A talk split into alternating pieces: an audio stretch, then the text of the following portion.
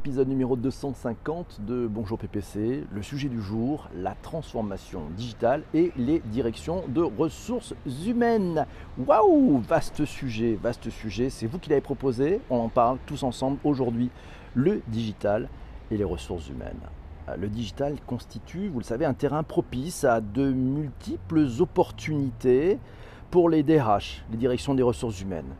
Pour certains DRH, euh, le digital est parfois par contre mal vécu. Mal vécu parce que le digital c'est un facteur de changement trop nombreux, trop rapide parfois. il est mal vécu parce que bah, ces DRH-là se sentent largués dans ce monde qui bouge trop vite et dont ils ne maîtrisent ni les codes, ni les règles, et ce monde qui, à vrai dire, ne correspond pas à leurs aspirations profondes, à leur vision qu'ils ont de l'entreprise. Eux, ils étaient biberonnés ils étaient biberonnés à la hiérarchie toute militaire des organisations du siècle d'avant. Eux, les voici maintenant confrontés violemment à un monde qui, en secret, qu'ils réprouvent. Un monde où les autres directions les contournent de plus en plus et leur, et leur imposent des nouveaux modes de fonctionnement du travail. À l'opposé de cette caricature du DRH d'un autre temps, du DRH du siècle dernier, on trouve des DRH qui ont tout compris dans la richesse du digital. Ces DRH-là, ils sont bien dans le match, ils se saisissent des opportunités du digital et de ses outils pour revisiter leurs méthodes, revisiter leurs process. Le digital ne leur fait pas peur, bien au contraire. C'est même devenu, pour certains, leur meilleur ami. Leur meilleur ami pour exercer encore mieux leur cœur de métier au service de l'entreprise et de sa stratégie. Leur meilleur métier pour mettre tout en œuvre, pour développer au quotidien et pour le long terme le véritable capital de l'entreprise, ses collaborateurs. DRH et digital, le grand chambardement, on en parle aujourd'hui dans Bonjour PPC. Alors, tiens, certains d'entre vous pourraient me dire oui, mais qu'est-ce que c'est le métier de DRH Ouais. Ben, le directeur des ressources humaines, il est responsable de la gestion des ressources humaines sur deux domaines, nous apprend Wikipédia. Le premier domaine relève de la mise en œuvre des aspects légaux de la gestion des ressources humaines, on appelle ça la GRH, et la gestion de son système d'information, on appelle ça le SIRH. Et puis le second rôle, il est plus politique et stratégique. C'est la gestion administrative du personnel. Non, c'est plus politique et stratégique. Et puis une dernière partie, c'est peut-être la gestion administrative du personnel. Et de plus en plus, on le voit, c'est quelque chose qui est susceptible d'externalisation. Yves de Québec m'a envoyé un article me disant Technologie et pratiques de gestion des ressources humaines, on trouve ça sur affairerh.ca, vous retrouvez les liens dans les notes d'épisode et sur le site Le Digital pour tous. Comme toujours, ça vous encourage à aller lire ces différents articles que vous avez pu sourcer. On peut distinguer deux rôles d'intervention des professionnels de la gestion des ressources humaines. Nous apprend cet article d'affaires RH dans lequel la technologie joue un rôle complémentaire. Un de ces rôles concerne l'aspect opérationnel de l'entreprise ayant des effets sur la productivité et sur le rendement de l'entreprise. Par exemple, la mise en place de stratégies qui visent le maintien et l'amélioration des compétences des travailleurs, avec de la formation, du perfectionnement, ou encore, bah, ça vise à la planification et à l'élaboration des méthodes pour optimiser les tâches et la participation des employés. L'autre rôle, il se rapporte à l'appui apporté par le service des ressources humaines à la gestion des services d'information sur les employés, tant sur les plans administratifs, avantages sociaux, rémunération, etc., que sur les plans organisationnels, le recrutement, l'élaboration et la gestion des politiques de développement organisationnel. Voilà, métier, il est, riche, il est large, il y a plein de choses à faire. Et le digital a toutes ces choses là-dessus. Voilà, moi, ma DRH, elle glande rien, nous dit non, pas forcément. C'est pas vrai. Alors c'est Cécile qui nous dit du process de recrutement à l'onboarding, de la communication interne à l'employé de vocatie, de la gamification, de la formation. Mais le digital a tout changé pour le meilleur parfois, mais aussi pour le pire quand il n'est que prétexte. Euh, et c'est Yves qui nous a trouvé encore un autre article, Gestion des ressources humaines et nouvelles technologies. Bah, c'est une formation à distance de l'université Laval. Ouais, vous trouvez ça, c'est distance.u laval.ca. Voilà, on apprend que bah, cette université Laval à Québec donne des cours euh, sur ce sujet pour mieux préparer les jeunes et moins jeunes à cette tendance d'ailleurs. Ce cours, il vise à présenter la notion de technologie nouvelle, ses effets sur l'organisation du travail, sur les rapports humains, sur les acteurs concernés et la gestion des ressources humaines.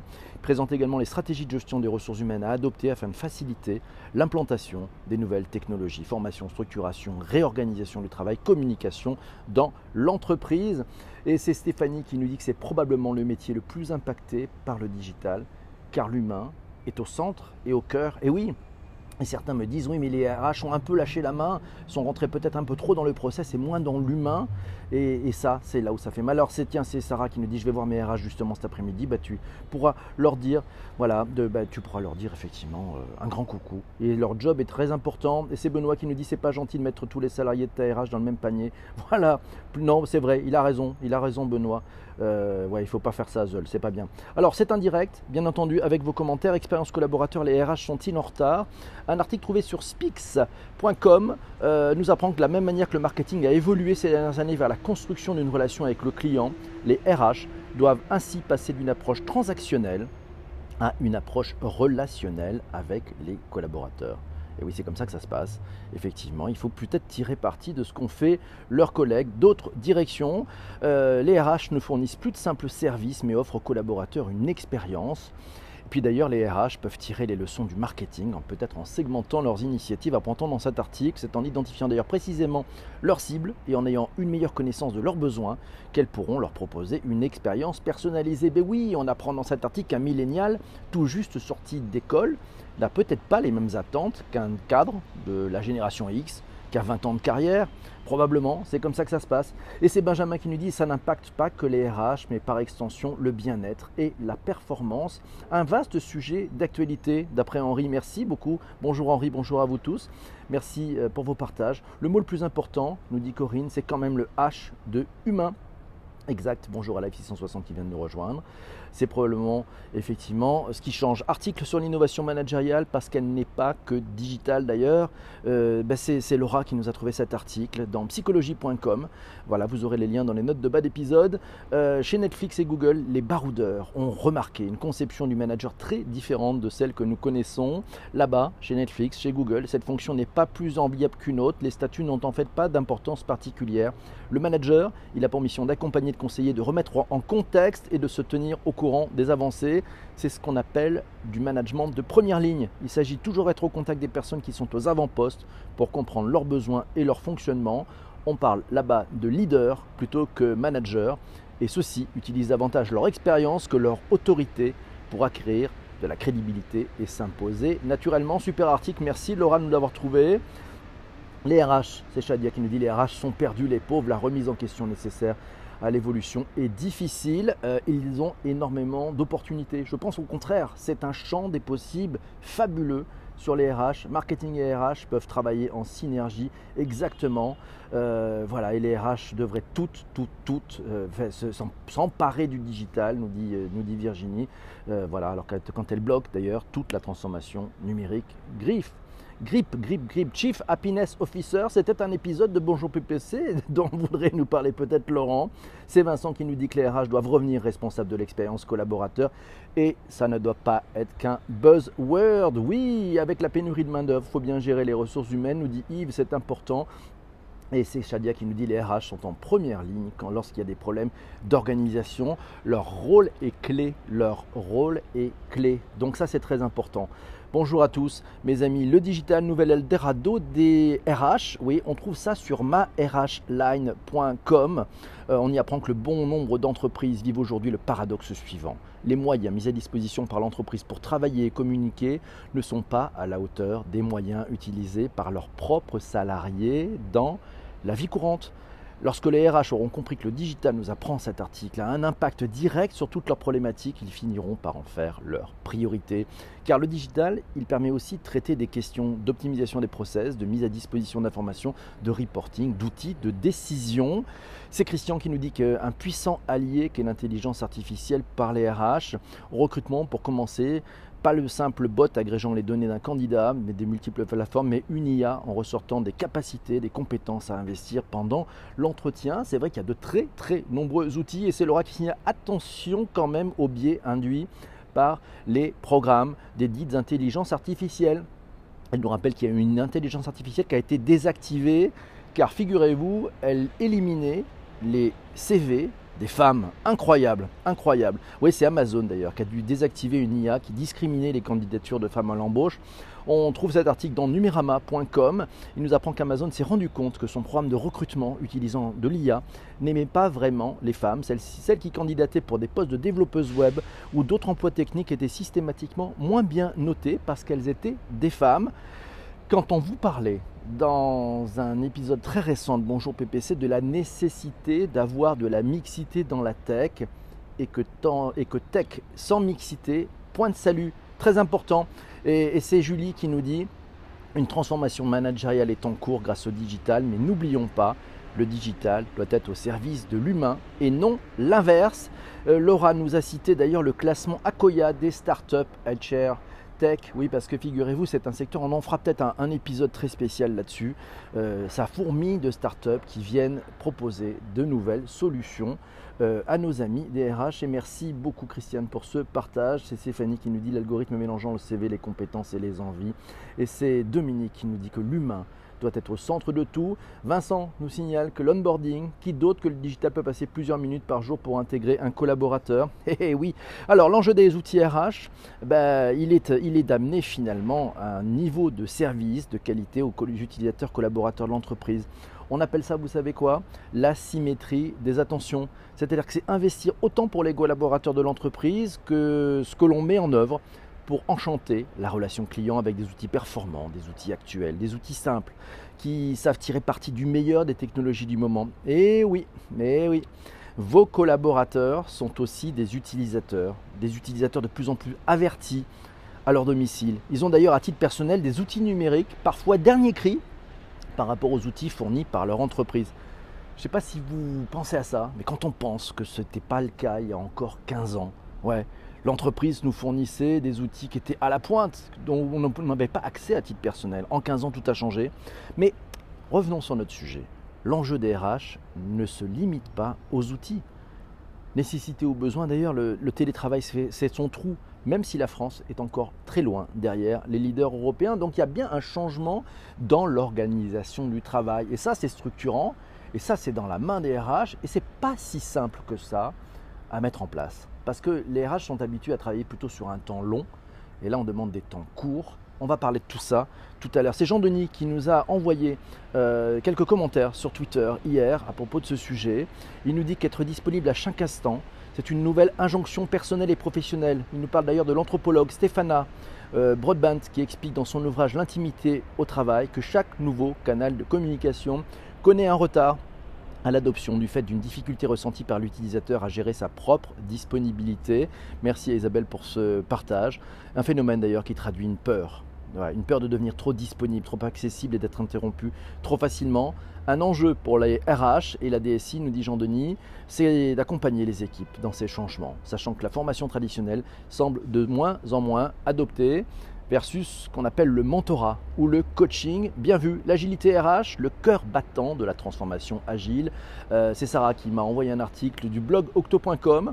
Euh, ben, je vous aurai le lien dans le note d'épisode. Il nous dit que les DRH sont historiquement des professionnels de la gestion du changement, mais l'agilité pose un problème de temporalité. Le changement de modèle, d'organisation, les ajustements nécessaires font face aux contraintes du cadre, celui des réglementations, des études, des consultations, jusqu'à la livraison d'un nouveau modèle cible. Si vous pensiez que c'était simple d'être DRH, non, c'est pas simple. On apprend aussi dans cet article que la transformation agile elle demande d'expérimenter rapidement par itération avec une logique de test and learn en acceptant de se tromper. Terrain extrêmement compliqué. Les RH agiles sont proches du terrain et elles animent l'intelligence collective en co-construisant avec leurs collaborateurs et en facilitant les expérimentations dans leurs équipes. Hey, intéressant ça et après, faut appeler, envoyer un mail pour savoir si le fax est passé. Non, non, non, c'est pas comme ça que ça se passe. Jessie, allons, c'est quoi ces commentaires? Non, c'est Fanny qui nous dit qu'il faut un changement de mentalité qui ne s'opère pas de la même façon et de la même manière suivant les entreprises. Ah, on va remonter un peu sur la culture de l'entreprise. Euh, voilà, c'est comme ça que ça se passe. Les startups Archertech, c'est énorme, ça mérite un gros épisode, nous dit Virginie. Allez, petit coup de pub pour, euh, Laura qui a envie de nous faire découvrir une des startups qu'elle mentor chez Emera, ça s'appelle expateo.com. Voilà, c'est fondé par une femme en plus, il digitalise la gestion de la mobilité internationale pour les entreprises. Pas mal. Laura nous dit que c'est un super concept et c'est une super équipe. C'était le moment publicitaire de ce podcast. Voilà, c'est comme ça. Alors, on continue. Euh, c'est Lourwana qui nous a envoyé sur Twitter. Il dit il est quand même grand temps de laisser les pratiques anciennes de côté. Voilà, comme par exemple déposer un CV papier. Non, non, il faut passer au CV effectivement numérique. On l'a. Maintenant, ça pose, ça pose d'autres sujets. Ça pose d'autres sujets. Euh, c'est plus facile d'avoir le droit à l'erreur en marketing qu'en RH, nous signale Stéphanie. Et c'est vrai. Et c'est vrai. Il y a tellement d'injonctions contradictoires. Il y a tellement de jeux d'acteurs. Il y a tellement de choses qui rendent ce métier passionnant, mais ô combien complexe. Elle a raison Stéphanie. Avec des startups comme 365 talents, le collaborateur devient acteur de son profil RH, nous dit Hervé. Bien vu, merci, j'y avais pas pensé, tiens. Merci beaucoup, c'est Vincent qui nous dit que les RH font partie de ceux qui disent qu'il faut être agile et souvent ceux qui se plaignent de leur entreprise, que leur entreprise ne l'est pas assez. Mais eux, nous dit Vincent, ne le sont finalement que rarement. Si on parle d'innovation avec les, avec les RH, et Vincent nous dit qu'il le vit au quotidien avec son entreprise. Euh, il est confronté à plusieurs contraintes qui empêchent l'agilité. Alors il nous a listé. 1. Il travaille avec des cycles de vie et de financement sur l'année. Si tu arrives trop tard, tu attends un an avant d'être considéré, et si tu arrives trop tôt, c'est pareil. Deuxièmement, ils sont plus prescripteurs que décideurs. Ils attendent les avis et accords des directions métiers, parfois des codires. Et troisièmement, ils, ils pensent que pour mettre une nouvelle solution en place, il faut qu'elle soit tout de suite globale. Ouais, difficile de leur faire tester un pilote sur un panel. Merci Vincent pour ce témoignage. Voilà, une start-up face à euh, une DRH. Voilà. Et quatrième point, il continue, il en a d'autres. Quatrième point, il dit les DRH sont frileux. Rares sont ceux qui imposent des idées innovantes. Il faut un état d'esprit et beaucoup ne l'ont pas. Il ne faut pas leur en vouloir car leur métier est un plein changement. Ils doivent eux aussi apprendre l'agilité, conforter leur nouvelle position. Tout cela se retrouve dans une difficulté d'innovation. Et cinquième point, Vincent allait l'oublier, selon la structure, les quatre points précédents sont encore les plus forts, mais des fonctions support, groupes et des entités ou BU hyper responsables, ils doivent prendre leur bâton de pèlerin, vendre leurs solutions en interne, et c'est fréquent. Dans les grands comptes, nous signale Vincent. Donc le métier, il n'est pas si simple que ça. On peut toujours critiquer. Non, c'est pas bon. Il y a une énorme mutation. C'est arrivé très vite. Ça s'est joué en 15 ans. Euh, et c'est un métier qui se joue plutôt sur le temps long. Donc habitué plutôt à un temps long, pas à un grand chambardement. Et donc ça veut dire qu'il y a une, ben, une, nécessaire prise en compte que l'ARH doit elle aussi faire sa propre transformation dans les esprits, mais c'est pas mal. Et puis avec les outils, mais, mais on y arrive, hein, ça se passe plutôt bien. Euh, c'est Maillard, je peux dire que ce live est le plus intelligent du web avant d'être bloqué. le test and sur les humains, nous dit Delphine, faut faire attention. Oui, c'est très, c'est très difficile. Hein. On, est, on est sur euh, quelque chose de très sensible. C'est l'humain, c'est vous, c'est moi, c'est nous tous. Voilà, donc en fait, il y a peut-être des logiques de pilote à tester des choses dans des choses qui sont un peu contingentées en annonçant tout de suite la couleur. Si ça ne marche pas, on reviendra en arrière. Et ça, c'est important parce que c'est peut-être la seule façon de pouvoir avancer, c'est d'annoncer officiellement, on lance une version bêta avec des volontaires sur un truc. On ne sait pas si ça va être bien, on va l'observer. Et c'est ce que font les DRH qui vont le, plus vite finalement aujourd'hui. C'est Julie qui nous dit avec Coworky, on travaille beaucoup avec les opérationnels directement. Les RH veulent un suivi. Et oui, elles veulent un suivi des activités mais elles n'ont pas le temps de recruter très vite pour les projets. Elles ont quand même beaucoup beaucoup de choses à faire. C'est RH est important. Euh, voilà, alors c'est Yves qui nous dit de plus en plus d'entrepreneurs vont voir leur réseau social avant embauche. Attention à ce qu'on publie. Effectivement, il a raison Yves. Euh, il, a raison parce qu'effectivement, il y a aussi ce que disent ce que disent les collaborateurs sur l'entreprise et on est peut-être souvent un peu trahi par, euh, par les siens finalement. Alors, c'est Delphine, c'est Delphine euh, qui nous dit euh, bah, plein de choses, effectivement, il faut, et c'est Jessie qui nous dit qu'il faut évaluer le profil des candidats et coller les informations pour qu'ils évoluent. Merci, bonne journée, merci à Life qui vient de, de, nous dire un petit coucou, c'est sympa. Voilà, ils voudraient innover, mais n'ont pas toujours les moyens. C'est compliqué ce métier, effectivement. Mais c'est ô combien passionnant. On continue cet épisode, il est juste très bien. C'est Tristan qui nous dit que près d'un Français sur cinq pense pouvoir perdre son travail à cause de ces réseaux sociaux. Il nous a trouvé un article dans notre-siècle.com. Je vous aurai ce lien dans les notes d'épisode. Selon une étude de McAfee, une étude très sérieuse, hein, les deux tiers, 73% des Français interrogés reconnaissent être gênés parce qu'ils se trouvent sur leur compte sur les réseaux sociaux. Plus inquiétant encore, nous apprend Tristan et cette étude, plus de 7 Français sur 10 76% exactement, possèdent au, un principal, au moins un compte qui dort il s'agit principalement de comptes Facebook pour 68%. 15% des répondants connaissent quelqu'un dont la carrière ou les perspectives d'embauche ont été négativement affectées par des contenus publiés sur les réseaux sociaux ou par des contenus sur lesquels ils ont été marqués. Pour ces mêmes raisons, 18% des répondants reconnaissent qu'ils pourraient perdre leur emploi, 8% avouent avoir été écartés ou encouragé un collègue à écarter un candidat à l'embauche et pas moins de 7% ont été licenciés pour des traces trouvées sur des réseaux sociaux. Waouh, waouh, waouh, il faudrait peut-être avoir que des profils qui soient lisses, sans odeur et sans saveur. Mon Dieu, mon Dieu. Les réseaux sociaux sont devenus des outils de personal branding, dur de s'en servir à titre perso. Voilà, et l'inverse peut affecter effectivement positivement d'ailleurs une entreprise, et c'est Stéphanie qui nous donne le mot de la fin. Il y a peut-être aussi un vrai sujet, c'est l'employé advocacy. Peut-être voilà, c'est peut-être au RH de se, et voyez, c'est peut-être au RH de s'emparer aussi de ben, finalement de la trace et du fait que les collaborateurs soient fiers de bosser dans leur boîte. Donc vous le voyez, il y a quand même énormément, énormément de sujets, énormément de champs des possibles. Euh, une difficulté à prioriser tout ça. Dieu que ce métier est compliqué, mais Dieu que ce métier est passionnant. Voilà, mille merci mes amis pour avoir écouté cet épisode, euh, pour l'avoir co-créé tous ensemble. Le sujet de demain, pour ceux qui sont en replay, on va parler d'un sujet fabuleux, ce que le vocal permet. On va parler de la voix, on va parler du vocal, on va parler des assistants vocaux. Bref, préparez-vous. On va balancer un tweet tout à l'heure et vous avez la journée pour participer. Si vous voulez participer, si vous n'êtes pas présent en live, pour ceux qui sont en live, vous restez avec moi. On continue. On va parler des prochains sujets. A ciao, bonne journée.